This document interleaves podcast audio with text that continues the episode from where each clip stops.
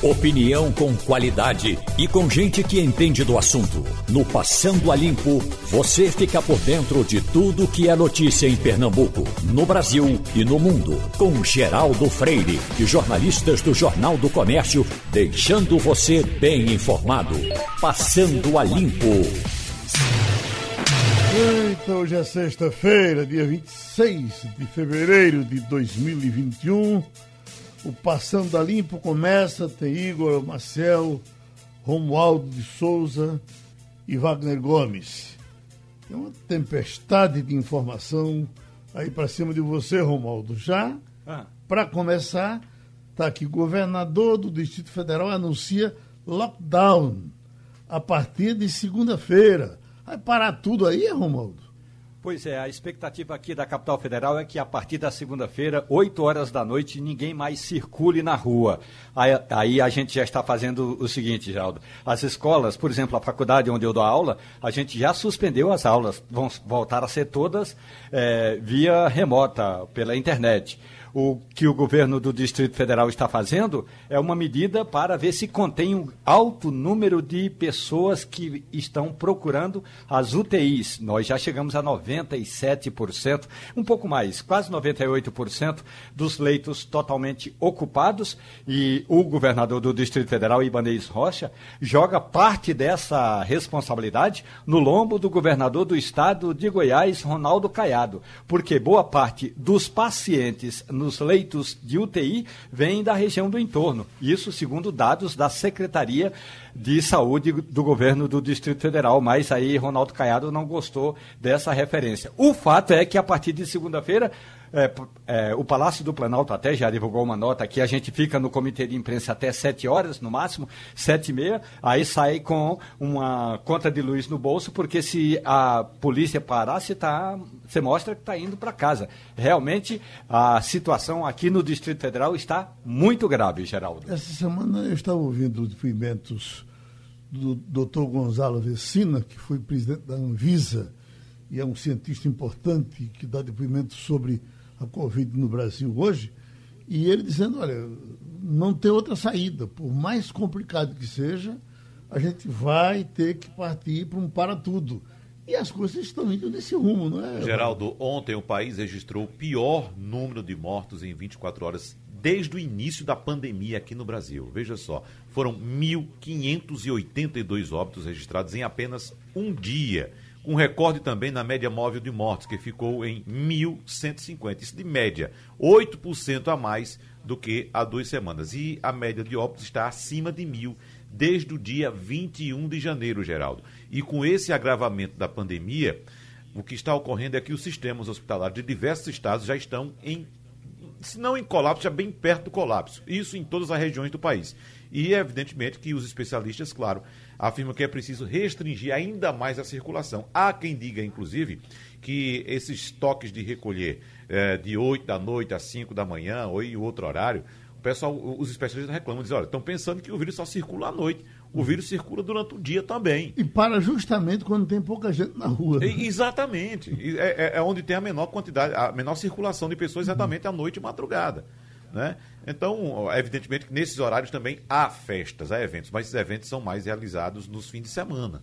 Né? Bom, eu acredito, pelo que a gente está observando no andar da carruagem, que mais restrições, mais duras, estão a caminho, porque estados, a situação não, é, os não é estados do Sul, por exemplo, Santa Catarina, Rio Grande do Sul, então esses é, é, estão vivendo um momento talvez mais difícil uhum. que viveram até agora. Exatamente. Né? Aí você vem aqui para pertinho da gente, a Paraíba está numa situação complicada parando tudo, não é mais do que vinha parando anteriormente. Uhum. O, o, o, Piauí.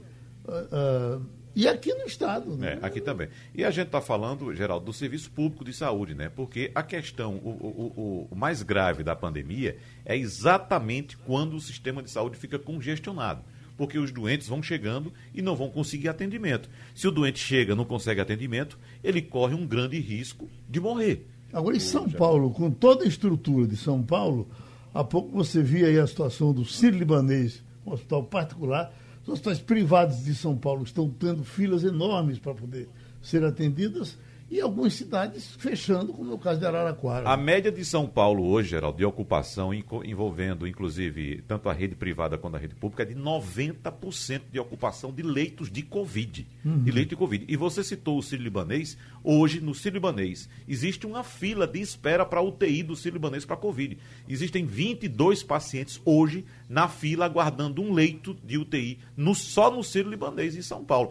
Você Geral. citou os, alguns estados do Nordeste, vamos citar também o Rio Grande do Norte. Uhum. Rio Grande do Norte já está em colapso também. A capital e várias unidades do interior. O Ceará está com um problema enorme, a Bahia, uhum. o governador está o tempo todo falando. O governador, inclusive, disse uhum. que o mês de março é, é, certamente será um dos piores da, da, da, da história da pandemia. E o, governador do Ceará quero... disse agora que não vai a um encontro com o presidente Jair Bolsonaro, que vai à cidade de Tianguá, no sertão cearense, disse que não vai exatamente porque ele precisa, ele, o governador, precisa dar exemplo para evitar as aglomerações. E disse o governador, a gente sabe que toda vez por onde o presidente passa ocorrem aglomerações e eu preciso evitar as aglomerações e não vai ao encontro com o presidente em Tianguá. Estou notando que Igor está chamando, mas só uma manchete aqui, Igor, para a gente não ficar uhum. falando mais de Bolsonaro, porque o bichinho é danado. Já até aqui a manchete. Em dia de recorde de mortes por Covid-19 no Brasil, como foi o caso de ontem, Bolsonaro fala sobre fala contra o uso das máscaras. Pois não, Pronto. Igor?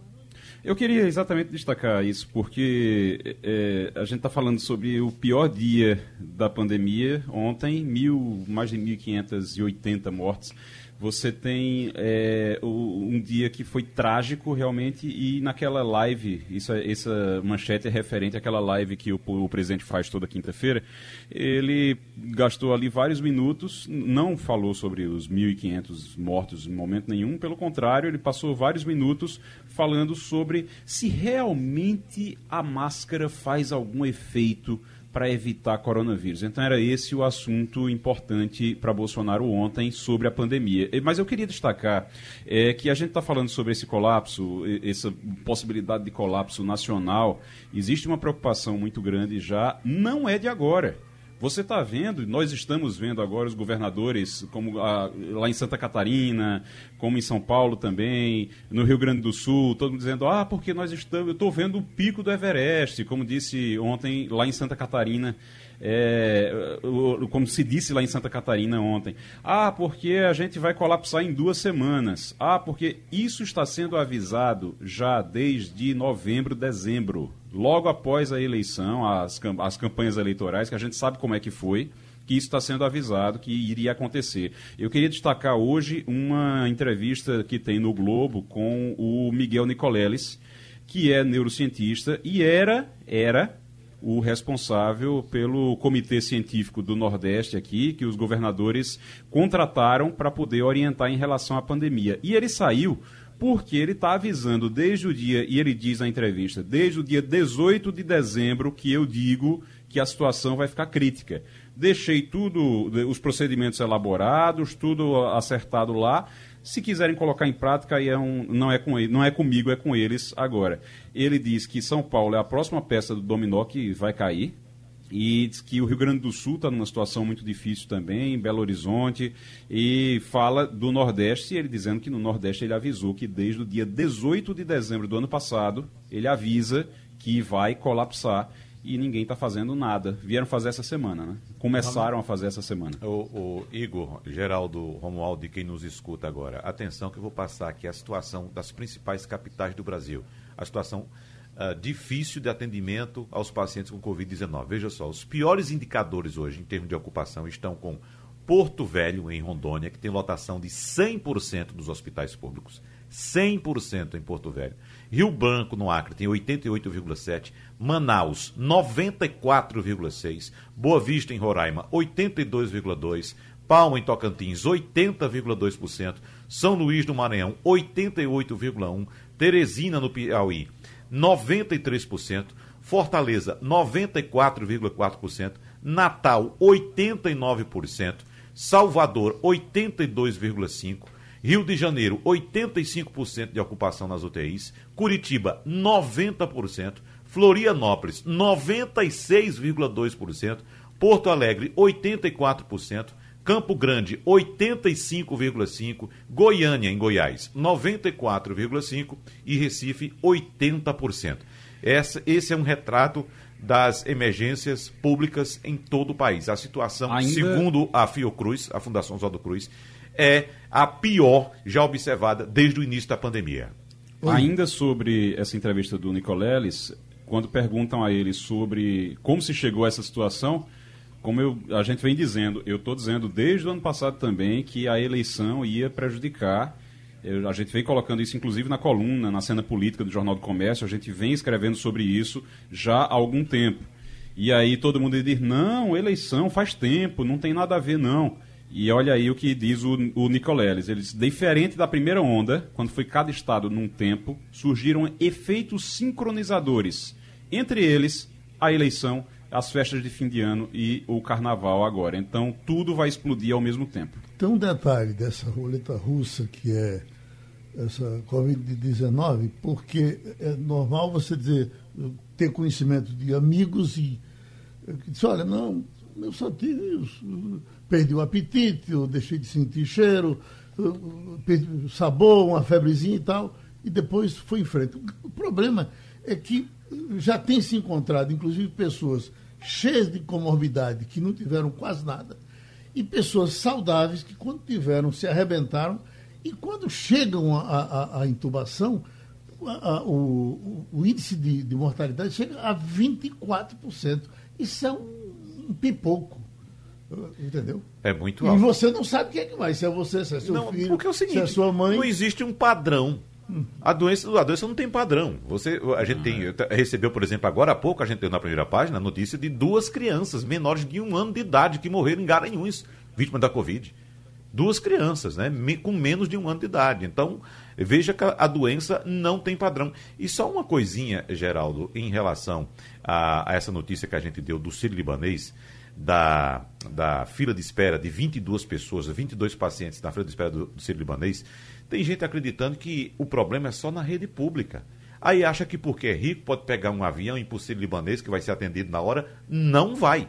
Veja que a doença também atinge a todos, não só pobres, não só ricos. Atende a todos e não somente idosos, a jovens também. A situação do Recife e região metropolitana com as chuvas, muita gente realmente nos procurando aqui pedindo informação. Por exemplo, tem Tadeu de Campo Grande que diz: estamos sem energia desde duas horas da madrugada. Isso está vindo reclamação de aldeia, de Camaragibe, enfim, do Recife todo. Ah, tem mais isso aqui? passei um, uma hora saindo de Olinda, de carro, nas ruas paralelas para pegar as avenidas e quase não consegui andar com tanta água. Um problema também que tem sido enfrentado é pouca disposição de diversos órgãos públicos de dar informação com relação aos serviços que eles têm a obrigação de prestar. A Compesa já foi mais fácil, houve um tempo do tempo, para se falar a verdade, no tempo de Roberto Tavares, a hora que você ligasse, você tinha alguém para falar, agora está uma coisa complicada, deixa para amanhã, deixa para depois.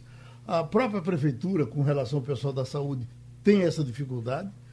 Né? Ah, do governo federal nem se fala, porque era normal você ter, nos oferecer um ministro quase todos os dias. Olha, ministro tal, está querendo dar. A gente roda atrás de um camarada desse e as pessoas dizem, mas cadê? Vocês não escutam os ministros? Do governo, os ministros do governo estão calados, não falam. O governo não fala, Geraldo. Não fala. Acho que Romualdo pode até é, explicar melhor o que é está acontecendo, porque a gente, inclusive, nas reportagens de outros veículos, a gente sempre vê a informação, porque o, o, o básico do jornalismo é o seguinte: tem uma informação, você tem que ouvir todos os lados envolvidos. Né? Então, quando a gente pega uma notícia de outro veículo apontando determinado, determinada ocorrência no governo, a gente sempre encontra no rodapé. Nossa reportagem procurou o Palácio do Planalto, mas o Palácio do Planalto não quis se pronunciar. Mas vamos pegar uma autoridade que está disposta a falar, que é o coronel Cássio Sinomar. Ele é secretário executivo da Defesa Civil do Recife e certamente vai ter o que nos dizer com relação às chuvas Quais são as maiores reclamações que o senhor tem aí na sua secretaria no momento, coronel? Bom dia, Geraldo. Bom dia, colegas de bancadas.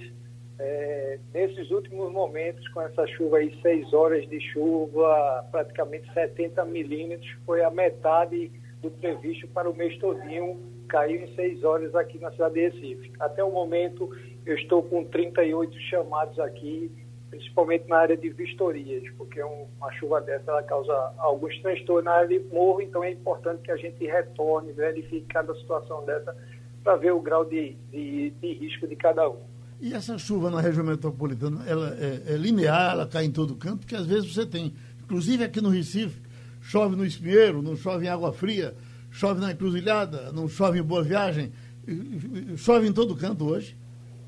É, nós temos aqui diferenciado. Tivemos chuvas aqui mais para a área norte, aqui as chuvas mais intensificadas, mais na área norte. Já na área é, sul, ali na zona oeste, a gente teve um pouquinho menos de chuva, cerca de 40 mas aqui no centro e na área norte chegou a dar 70 milímetros de chuva. Então é muita água, Geraldo, para pouco tempo. Secretário, qual é a relação dessas chuvas hoje com é, a, a, a, maré? A maré nesse, no momento da chuva estava alta, estava baixa e isso colaborou ou não com os alagamentos? Isso, nós tivemos a maré por volta da o pico mais alto, 2.3, por volta das três e poucas da manhã, que justamente coincidiu com o nível mais alto, a intensidade mais alta das chuvas, né? E ela está baixando agora por volta das 9h38, deve estar tá num pico mais baixo. Aí, por isso, realmente coincidiu justamente com o pico da maré, causando alguns transtornos em algumas áreas de alagamentos, né? Secretário, o lado bom dessa chuva, a gente estava com, está no racionamento de água muito pesado e cada vez mais vindo as informações preocupantes que barragem essa está secando, essa está quase seca, e especialmente acontecendo na Zona Norte. Essa chuva, o senhor, é, claro que não é bem a sua área, mas tem conhecimento se ela nos ajudará uh, nesse aspecto? Toda chuva é bem-vinda, mas na área de, de, das barragens, né? mas assim uma chuva por enquanto uma chuva dessa ela ela movimenta muito pouco um quantitativo da, da barragem necessária para para abastecer, né? Uhum. Mas assim a quadra chuvosa ela está chegando aí por volta de é, de abril até agosto, meados de agosto é o período que mais chove aí. Esperamos que nós temos essas chuvas sejam mais é, ao invés de ser concentrada, seja mais linear durante todo o mês. Nós já tivemos aqui, Geraldo, é, cerca de chover num mês aqui, por exemplo, salvo engano aí, acho que foi em 2016, mês de junho, onde tivemos 29 dias de chuvas, mas foram chuvas constantes, dando 15, 20 milímetros diariamente, então, mas quando tem essa chuva que torrencial que cai 70, 80 milímetros em poucas horas, mas na área de barragem a gente precisa bastante, a água é necessária, a gente precisa da chuva para realmente abastecer toda a nossa comunidade. Igor Marcelo, tem algum problema por aí para a gente falar com o homem? E quero só perguntar a ele, até para dar uma orientação para as pessoas que estão nos ouvindo agora, secretário, muito bom dia. É, nesse momento, no Recife, quem estiver pensando em sair de casa agora ou estiver pensando em se deslocar por algum local, por alguma área agora do Recife, tem alguma área que elas devem evitar ou nenhum local oferece perigo mais? A gente, a gente pode falar de duas coisas, né? A área de morro que é a área importante que após uma chuva dessa é bom a gente retornar, é bom a população estar atenta para ver se houve alguma mudança de cenário, ou seja, apareceu uma fissura na sua residência, nas paredes, seja no piso, ou então até no muro do lado, alguma inclinação de uma árvore. Então é muito importante estar atento a qualquer coisa e entrar em contato com a Defesa Civil. Já na área de alagados, a gente aí está realmente agora está baixando o nível da água, está coincidindo agora com a maré também baixando, então isso alivia nosso escoamento. Mas o que você falou é sempre importante a gente conhecer cada local desse, a nossa via de, de é, para onde a gente anda, para onde vai, na área de alagados, tem muita gente que gosta de andar numa área alagada sem conhecer. Ali a gente pode ter qualquer um risco, uma fiação, uma boca de lobo que se esteja aberta. Então tem que ter atenção especial em todas essas áreas. Então a recomendação é se conhece o local agora, saia de forma bem tranquila, vá, vá acompanhando as chuvas e vamos esperar aí. Mas o alerta está até às 19 horas, tem alerta de chuva. Sim, é isso que eu ia perguntar. Chuva até 19 horas. E aí depois vem outra previsão, porque no momento o senhor não teria condição de dizer se vai virar noite, não é isso? Isso, Geraldo, é muito importante porque a PAC ela nos emite esses alertas, esses avisos de chuvas fortes e a gente sempre repassa para a população. A gente tem um SMS aqui que repassa para mais de 35 mil famílias para que estejam que estão em áreas vulneráveis para ter atenção. Então a PAC por volta das 16 horas ela faz uma previsão, 16, 17 horas faz uma nova previsão para durante toda a noite, porém em caso de aviso de chuvas fortes ela emite um alerta seja a qualquer momento, mas está vigente até as 19 horas. O nosso agradecimento ao Coronel Cássio Sinamar, secretário executivo de Defesa Civil do Recife e a gente sempre aqui à sua disposição quando tiver informação nos passe. Por gentileza, a jornalista Fabiola Góes, a nossa correspondente em Washington. Vamos conversar com ela. Fabiola, uh, foi dito, inclusive, logo no começo da pandemia, que o mundo não seria mais o mesmo nesse, nesse tipo de relação com a China, e tantas outras coisas, mas não seria mais o mesmo, porque os países iam se preocupar em produzir mais e não ficar dependente da China para tudo. A culpa não é da China, a culpa é de que os países acharam que produzindo lá era mais barato, pegavam lá, traziam e chega-se numa situação que tudo no mundo tinha que ser pegado da China. Eu já leio aqui, Estados Unidos manobram para reduzir dependência de setores chaves da economia, quer dizer, já não está, não vai querer deixar tudo por conta da China. Seria essa uma decisão já tomada pelo presidente Joe Biden, que Trump, mesmo vivendo tropeçando com a China o tempo todo, deixava a China fazer tudo. Eu lhe pergunto, repercute isso por aí? É verdade essa informação? Bom dia, Geraldo. Bom, Bom dia. dia. a todos. É verdade essa informação. A China tem dominado o cenário mundial e tem dominado o cenário, inclusive, dos locais onde os Estados Unidos geralmente predominava. Né? Nesse momento, inclusive, de vacinação, a China tem dominado e tem distribuído vacina para o mundo inteiro. E os Estados Unidos têm perdido relações, têm perdido relações comerciais com outros países porque a China está dominando o mercado. É claro que eles têm uma a capacidade, um potencial de produção enorme pelo tamanho da população, mas os Estados Unidos acabaram brigando, né, uma briga comercial com a China e acabaram perdendo espaço, inclusive com o Brasil, né, porque o Brasil hoje é o, o China é o primeiro parceiro comercial do Brasil. Então, a China tem, inclusive, é, tomado espaço na Argentina, no Uruguai, em países até que o Brasil tinha um poderio maior, tinha uma influência maior. Então, quando o Biden assumiu agora, ele assumiu com esse discurso de que vai realmente voltar aos Estados Unidos para esse cenário de comando mundial, eles vão brigar com a China é, é, é, o único ponto da política do Biden que se assemelha à política do Trump, porque o Trump foi muito incisivo né, em relação à, à parceria com China, alguns bloqueios, e o Biden vai seguir essa mesma linha, ou seja, não vai aliviar de forma alguma esse tratamento. O Fabiola, nos chamou a atenção ontem à noite aqui no Brasil essa ação do governo americano no Irã, né? Uh, o presidente Joe Biden ordenou um ataque aéreo no leste da Síria contra instalações, ao que o Pentágono disse ser pertencentes a milícias apoiadas pelo país persa. É, nos chamou a atenção, uh, Fabiola, porque é um ataque norte-americano e a gente, apesar de todas as adversidades encontradas com o presidente Donald Trump, a gente não tinha ainda uma ação durante o governo Trump dessa natureza, dessa envergadura. Eu acho chamou a atenção mais pela, pelo semblante de paz de Joe Biden do que pela própria ação. O que é que você diz? É isso mesmo. Nas, tem umas duas semanas mais ou menos que tropas americanas foram bombardeadas no Iraque. Aí o que, que aconteceu? É bem na fronteira. Essa, esse ataque que aconteceu ontem foi na Síria, mas é bem perto da fronteira com o Iraque. O que chama a atenção é que foi o primeiro ataque militar dos Estados Unidos nessa região e também por que, que não foi no Iraque. Né? Então tem alguma coisa atrás disso. A gente sabe que é, os Estados Unidos, a relação com, com o Iraque foi uma relação mais próxima do que a relação com o Irã. Os Estados Unidos têm uma relação conturbada com o Irã, isso é histórico. E esse ataque na Síria foi, foi um recado para mostrar para o Irã, né, porque são milícias iranianas que têm atuado, não devem ser milícias ligadas ao Hezbollah, já ouvi falar em outras milícias ligadas e que inclusive teriam influência no Iraque.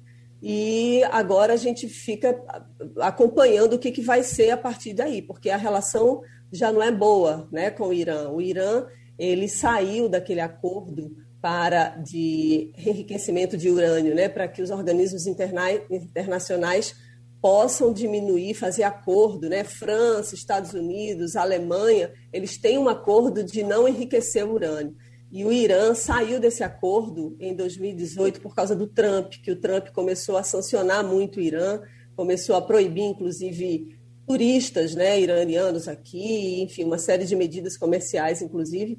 E o Irã, ele agora ele começa a sinalizar que pode vir a manter uma relação mais próxima com os Estados Unidos, que ampliaram esse acordo. Uma agência da ONU teve lá no Irã na semana passada e eles começaram a discutir a volta para esse acordo, né? E os Estados Unidos também. Então eles estão dando um passo de aproximação. E aí hoje, ontem, né, houve esse bombardeio dessas tropas, dessas milícias do Irã lá na Síria, e agora a gente vai acompanhar como é que vai ser a condução. Agora isso não chega nem perto né, dos ataques do George Bush, né, ao Saddam, ao Saddam Hussein, o Obama, né, na Líbia, não, é, não foi nada assim de grandes proporções como a gente está acostumado a ver ações militares dos Estados Unidos. Essa ação foi uma ação extremamente pontual, né, de uma base numa área né, na Síria, então a gente não pode considerar que foi uma coisa extraordinária, mas de uma certa forma é uma sinalização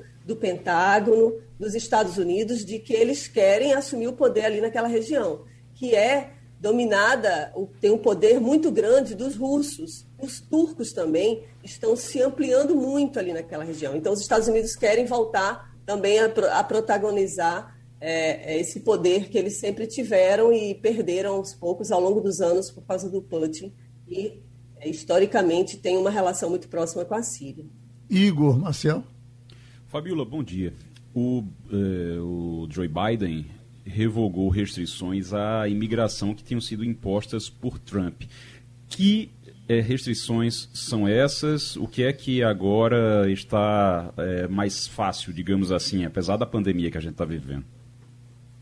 Bom dia, Igor. É isso. O Biden, logo no início, quando ele assumiu no dia 20 de janeiro, ele anunciou que ia mudar a política migratória. Né? Ele pretende legalizar 11 milhões de pessoas que vivem clandestinamente aqui nos Estados Unidos. E ele, acho que tem uns dois dias mais ou menos, ele permitiu que 30 pessoas que estavam em acampamentos improvisados no Texas, né, perto ali da fronteira com o México, que pudessem entrar. Na verdade, eles estavam no México, perto do Texas, querendo entrar para esperar o processo de legalização dos seus registros. O Trump proibiu que essas pessoas chegassem aqui.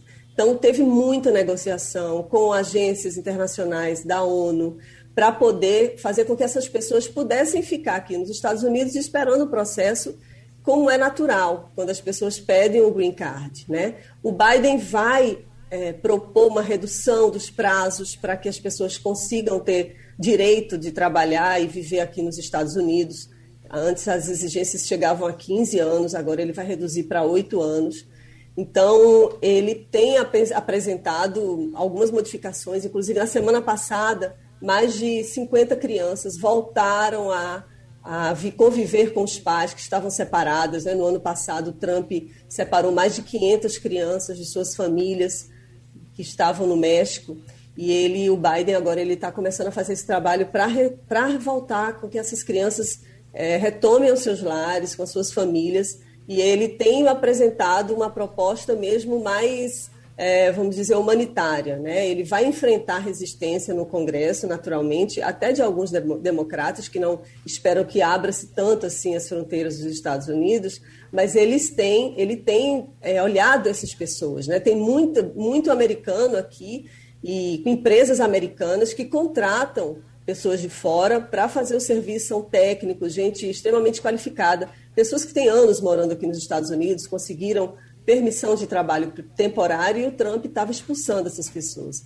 Então, agora a política migratória do Biden vai mudar e vai beneficiar essas pessoas que querem, de fato, viver, trabalhar aqui e contribuir com o crescimento do país. Fabíola, como é que está a situação de entrada e saída, o movimento dos aeroportos nesse período que a gente sabe que tem tanto brasileiro querendo entrar por diversas razões e até alguns querendo vir aqui para voltar depois, mas as restrições permanecem muito sérias por conta da pandemia?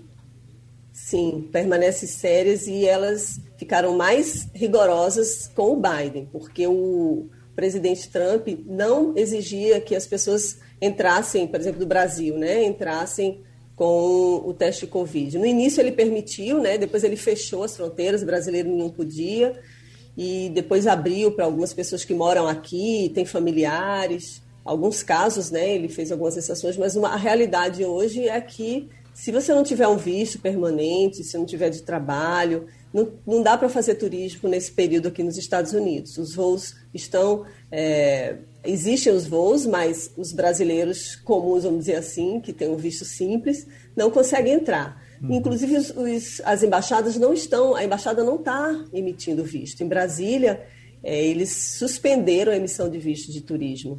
E o Biden arrefeceu ainda mais, ele ampliou a, exigência do exame para outros países, né, inclusive a Europa também, e, ele, e não está fácil entrar por aqui. A movimentação dos aeroportos não é grande, né, tem, obviamente, é, as movimentações normais de, de, de americanos visitando parentes alguns países, mas a pandemia ela segurou muita gente, meio que o mundo parou, né? A gente tem percebido isso. Romualdo o Biden, Oi, Romualdo. Fabiola Góes, bom dia, tudo bem? Olha, Fabiola, no sertão de Pernambuco, era comum as pessoas carregarem a espingarda sentadas na calçada da casa, nem tanto para tomar um vento, mas para mostrar ao vizinho que naquela casa tem espingarda. Então a minha pergunta é: Joe Biden está mostrando a Vladimir Putin que o arsenal dos Estados Unidos está em ordem? E aí eu, eu concluo perguntando assim: acabou a fase Biden, Peace and Love, paz e amor? Bom dia, Romualdo. Olha, tudo indica que sim, viu? Ele agora, ele com esse ataque de ontem lá na Síria, ele mostra que a metralhadora dele tá, tá pronta para disparar, né? E é um aviso mesmo direto ao Putin que tem dominado essa região e ele vai ele vai querer briga, ele não vai deixar, ele não vai ser esse bom mocinho, né? Por enquanto ele tá o Biden paz e amor, entrou agora nos, na presidência dos Estados Unidos, né? Tem pouco tempo, mas ele vai mostrar o poderio americano. Os Estados Unidos são o país que que mais gasta com arma no mundo, né? Inclusive saiu matéria esses dias dizendo que o, eles gastaram muito mais, o mundo inteiro, na verdade, gastou com, com militares do que os anos anteriores, e mesmo no ano de pandemia. Né? Então, o Biden está preparado, o Pentágono também, eles têm uma capacidade militar de ataque absurda, como a gente vem acompanhando, e o Putin que se cuide, porque os Estados Unidos estão prontos e preparados para o ataque. Ele, ele tem conversado, né? ele já conversou uma vez com o Putin, fez uma ligação telefônica, os diplomatas americanos, o secretário de Estado têm é, conversado com a Rússia, mas não é uma relação também assim de tão paz e amor não, e esse ataque de ontem já é uma, uma sinalização disso. E esses, aqueles atritos que vinham sendo tão constantes com o Irã saíram do radar, por aqui pouco tem se falado deles. Olha, os, os conflitos com o Irã estão, parece que está suspenso, sabe, Geraldo? Uhum. Porque a, a, eles precisam sentar para negociar o enriquecimento de urânio. O grande, a grande questão entre Estados Unidos e Irã nesse momento é essa, é o que está pegando, vamos dizer assim, numa, numa linguagem popular. Porque um fica jogando para o outro, um não volta para o acordo porque o outro não volta para o acordo. Aí o outro diz que volta se. É, o Irã diz que volta para o acordo se os Estados Unidos diminuírem algumas sanções que foram impostas. É, o Biden tem conversado, no Biden não, o, o secretário de Estado conversou com ministros iranianos. Né? Essa agência da ONU, como eu falei, ela tem feito esforços, e, e foi um grande esforço prorrogar, vamos dizer assim, é, a permissão de fiscais né, internacionais vistoriarem fábricas que estão enriquecendo urânio. Eles querem enriquecer muito mais 20%, e aí a, o acordo fala em menos de 3%. Então, eles não chegaram ainda a um, um denominador comum nisso daí. Tem uhum. três meses foi uma salvaguarda, assim, tipo um respiro para que se chegue a alguma conclusão, um acordo, um acordo mais efetivo né, desses, desses países que estão nesse acordo, Alemanha, França, Estados Unidos, Irã. Então, eles vão precisar sentar muito, muito gogó, muita, muitas horas de conversa, porque essa relação sempre foi muito conflituosa. Então, é, o Biden está agora dando sinais de que, de que vai liberar algumas, algumas exigências. É, o uhum. fato dele ter liberado iranianos entrarem no país já foi um grande avanço. Nem diplomatas poderiam entrar, né, aqui para fazer reuniões e agora eles já abriram. Então, ele já dá, o Biden já dá sinais de que pode voltar a ter uma relação mais amistosa com o Irã partir de agora. Fabiola Góes, a gente conversará a qualquer momento. Muito obrigado agora, tá certo? Grande abraço, muito obrigada. Um bom final de semana a todos. Estamos com o cirurgião Cláudio Lacerda. Doutor Cláudio, esse é um assunto que a gente sempre trata com o senhor nesses momentos pelas suas preocupações muito bem colocadas na mídia, sempre que eles vêm à baila, está aqui. Cirurgias eletivas serão suspensas nos 63 municípios de Pernambuco que estão com restrições. Como é que isso deve ser feito e qual a consequência que o senhor teme dessas restrições? Bom dia, Geraldo. Prazer falar com vocês seus ouvintes. Veja, primeiro eu acho que como pernambucano, todos nós temos que reconhecer o esforço que o governo estadual vem fazendo no enfrentamento dessa pandemia. Segundo, temos também que reconhecer que a situação é muito grave e que exige medidas é, fortes, né? como é, esse lockdown é, determinado para acho que 63 municípios, alguma coisa assim.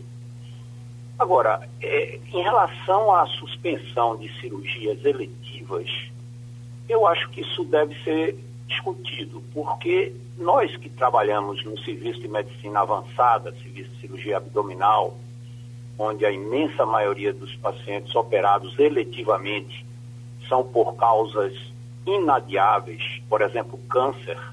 Né?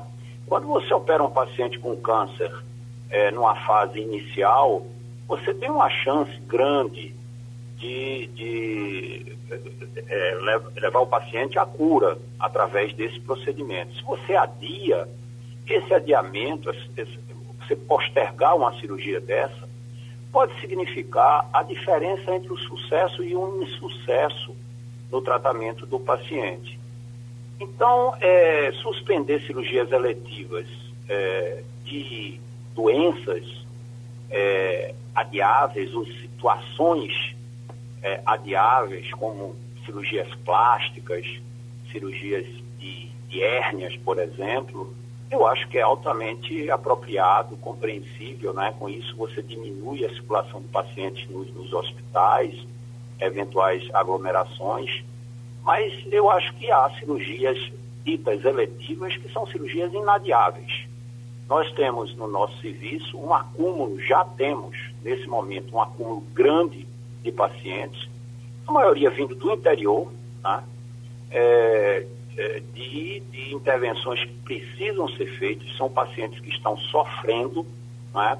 é, com, com doenças graves, cujo tratamento não podem ser adiado. Então, eu acho que o governo ele deve, deve rever isso, disciplinar isso, separando né, as cirurgias eletivas adiáveis das não adiáveis. É porque para muita gente, doutor Cláudio, a cirurgia eletiva seria uma coisa assim de tirar um pouco da papada, mexer com a pálpebra, levantar um seio, mas eh, eh, me parece que é muito mais abrangente do que isso, não é? Sim, um nódulo canceroso no, na mama, por exemplo, fora da minha área, ou um nódulo canceroso no fígado, aí dentro da minha área, ou no pâncreas, tratáveis é, através de uma cirurgia curativa, né? uhum. elas não podem ser adiado de jeito nenhum. Mesma coisa, uma mulher que tem um mioma, que está sangrando, sangrando muito, né? é uma doença benigna, mas ela não pode é, deixar de ser tratada né? de uma maneira, é, não, não pode postergar essa cirurgia por meses, sob pena de ter até risco de, de vida em relação, é, relacionado com isso. Wagner Gomes? Doutor Cláudio, eh, os municípios atingidos pela determinação do governo estão nas segunda, quarta e nona GERES com sedes em Limoeiro, Caruaru, Agreste, Uricuri e Araripe. Eu pergunto ao senhor, o senhor crê na possibilidade de pacientes migrarem para outras regiões, por exemplo, sair de Uricuri eh, ou outro município e, por exemplo, ir para uma área como, por exemplo, Serra Talhada, Petrolina, e buscar atendimento e, com isso, congestionar também o serviço público nesses outros municípios? Exatamente, Wagner. A nossa capacidade instalada de, de, de atendimento do sistema público de saúde já é saturada, já trabalha no limite. Né? No Hospital Oswaldo Cruz nós temos fila enorme para operar vesícula, para operar próstata, entende? para operar é, obesidade mórbida, é? que é uma, é uma, aí é uma doença é, cujo tratamento pode ser adiado, né, é, a princípio, mas essas cidades que são polos, você citou, Caruaru, Petrolina, Serra Talhada, com certeza, essas, essas cidades não podem receber mais pacientes dessas outras que estão em, em lockdown. O seu sistema não comporta isso, o sistema de atendimento, sua capacidade de atendimento não, não suporta isso. Acho que é urgente que o governo reveja é, essa, essa decisão. E eu tenho certeza que vai fazer isso. A gente agradece ao doutor Cláudio Lacerda. Brasília, Romualdo de Souza. O Garden vai sair de uma pasta de um lugar importante, que é essa SECOM, que certamente para dar informação, uh, fará falta para as pessoas que tinham os serviços dele, vai entrar alguém eh, que se relacione melhor com as pessoas que precisam da informação da SECOM? Em resumo, pior impossível. Uhum. A expectativa é de que o almirante Flávio Rocha, que aliás é uma pessoa com quem eu já conversei em difer diferentes ocasiões, uma pessoa polida, educada, ao contrário do, do Flávio uh, Van Garten. E por que é, é diferente? Quando o Van Garten voltou dos Estados Unidos, todo mundo sabia que ele e mais uma, tru, uma trupe de 16 jornalistas da área de comunicação do Palácio do Planalto estavam infectados. E Van Garten o tempo todo negou, mesmo estando ele na, em, eh, eh, em, em casa lá, eh, se cuidando. Portanto, a, o almirante Flávio Rocha a, vai chegar assim, Geraldo, para abrir portas. Ele me disse que o setor de comunicação da Presidência da República, que na verdade é um, uma secretaria, vai abrir as portas, vai facilitar exatamente eh, o que você estava dizendo no início desse programa. Vai facilitar o contato dos jornalistas, principalmente, disse ele, principalmente os jornalistas que estão o dia inteiro o dia inteiro ralando ali no Palácio do Planalto vai facilitar a informação, porque hoje é muito difícil você conseguir uma informação. E é difícil assim, olha, a gente manda ofício, telefona, pede, vai atrás, porque em nem todos os gabinetes, em nem todas as áreas a gente entra. Não é só agora não. É bom que se diga. Depois do presidente Itamar Franco, aquilo ali foi, foi virando é, muito difícil e a gente tem pouco acesso. Mas agora, com é, esse grupo do presidente Jair Bolsonaro e o Flávio Van Garten, ficou mais difícil ainda. O almirante me disse que vai abrir as portas para a imprensa, porque é fundamental esse contato das autoridades do Poder Executivo com os jornalistas que estão aqui em Brasília, Geraldo. O Romualdo, e o nosso pernambucano, que era porta-voz, é. tão, tão uh, afável, ele permanece por aí ou, ou depois que rompeu com, com o presidente, voltou para Pernambuco? O general Otávio Rego Barros está aqui em Brasília, está morando numa quadra chamada Asa Sul.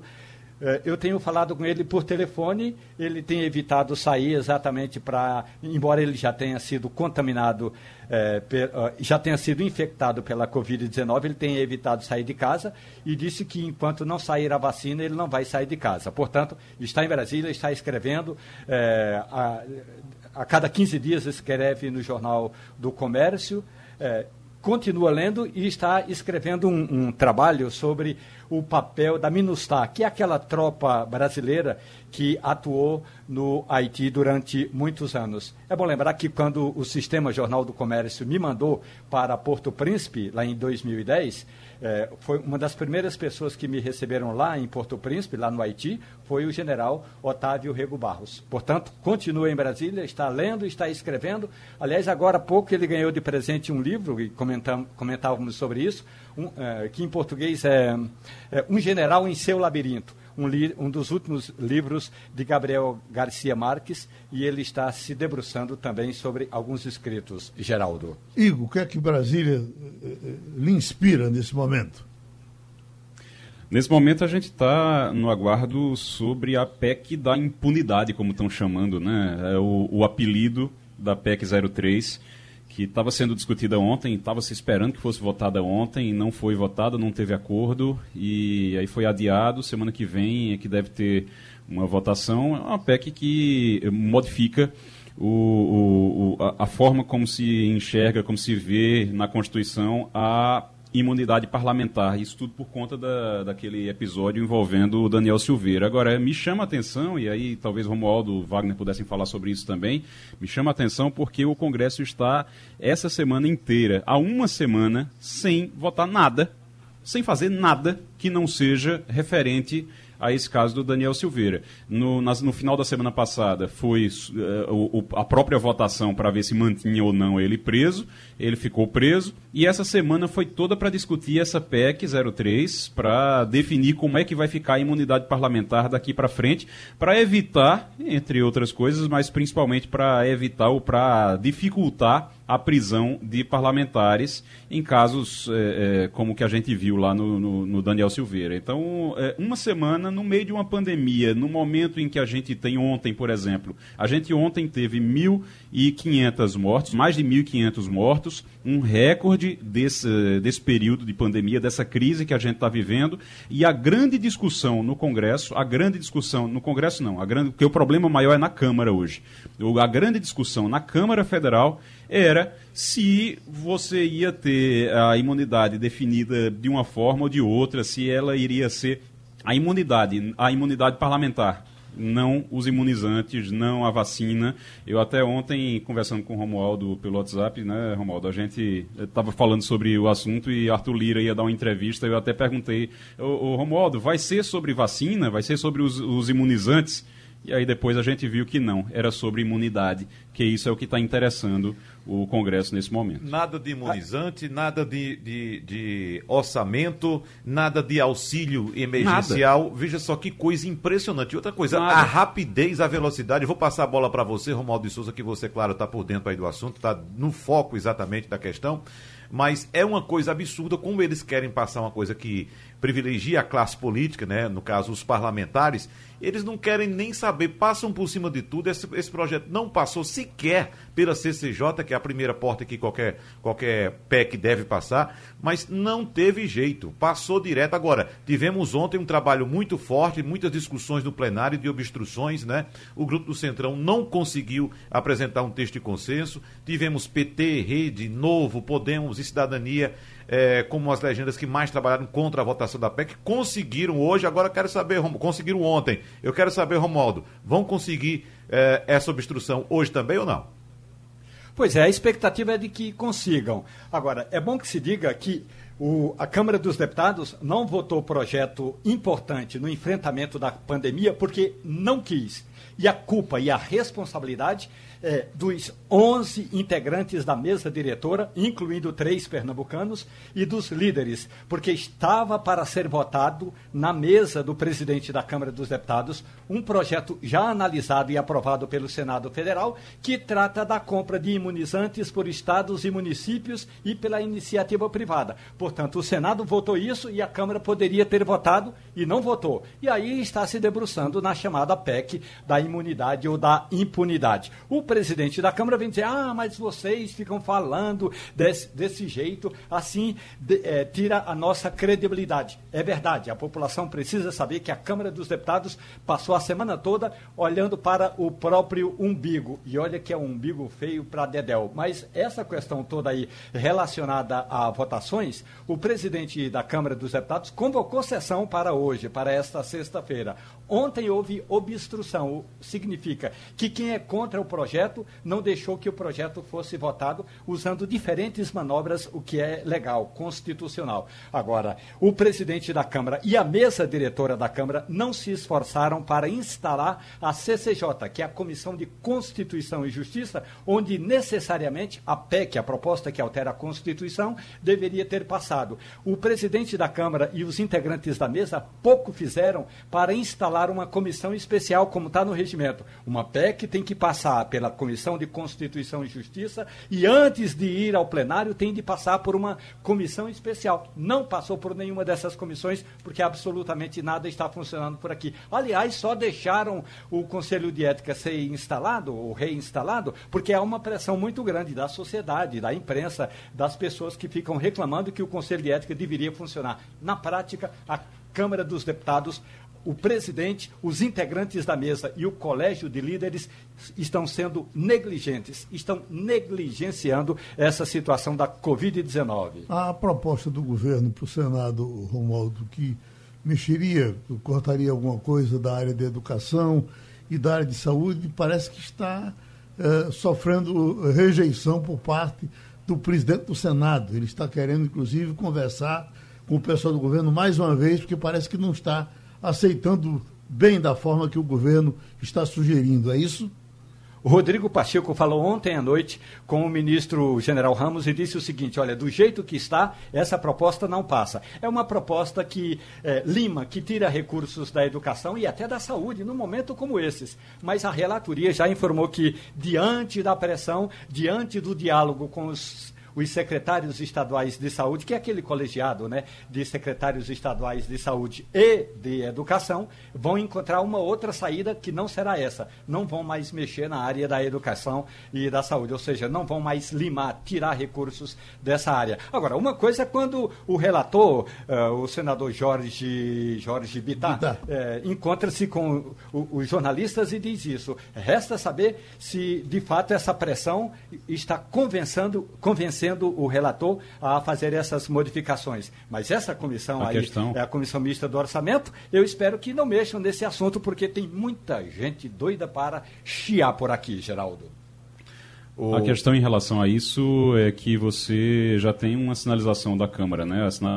A Câmara ao Senado que não adianta passar com isso, porque quando chegar lá vai cair. Então só vai atrasar mais a tramitação da, da, da, do projeto. Uma colocaçãozinha, Igor, para você e para Romualdo de Souza a respeito de uma frase ou um posicionamento do presidente da República, Jair Bolsonaro, ontem, que disse que todas as estatais precisam cumprir uma função social e é inadmissível um presidente de uma dessas companhias que não tenha essa compreensão.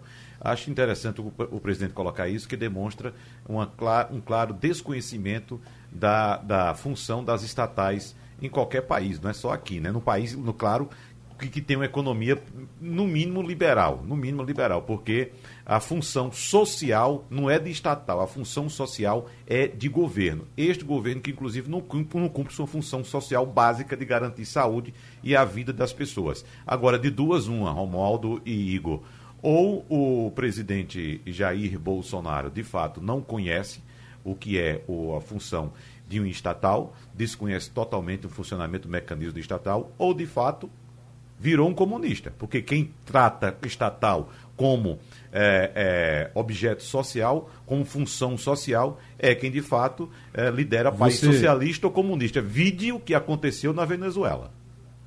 Você sabe qual é o, o termo que está na moda hoje e que mais se fala hoje, nesse momento, o que mais se tá, está falando em redes sociais, em tudo, se chama bolsopetismo. Tem irritado os petistas, tem irritado os bolsonaristas, mas é a mais pura verdade. O bolsopetismo está tomando conta do Brasil. Bolsonaro virou comunista, Romualdo?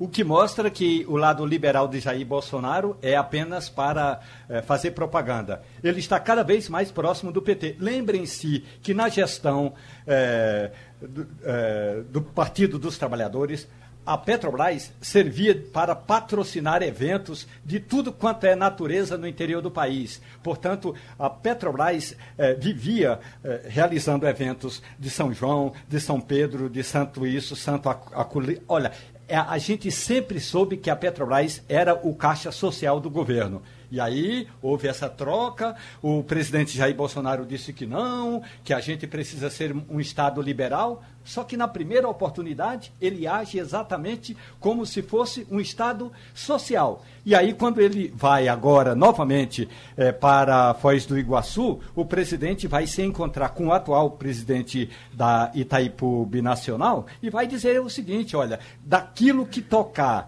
da, da parcela do governo na Petrobras, tem de ter função social sim, e vamos ver como é que o general Silva e Luna, que aliás é o nosso pernambucano que vai comandar a Petrobras, vamos ver como é que o general vai enfrentar esse dilema do presidente Jair Bolsonaro. Como já dissemos, já repetimos aqui várias vezes, quem tomou essa atitude, exatamente como você acaba de apontar, Romualdo de Souza, foi, foi o governo do PT, mais precisamente o governo de Dilma Rousseff, e só para você e nosso ouvinte ter uma ideia, em 2011 o lucro da Petrobras foi de 33 bilhões de reais, isso no primeiro ano ano do governo Dilma. Então, teve aquela intervenção. O lucro da Petrobras caiu em 2012 para 21 bilhões. Teve uma alteraçãozinha uh, para cima, muito, muito tímida. Em 2013 foi para 23. Aí em 2014, que foi o ano da reeleição de Dilma, o lucro da Petrobras já despencou para 21 bilhões de reais. Menos, foi negativo. Foi um lucro negativo.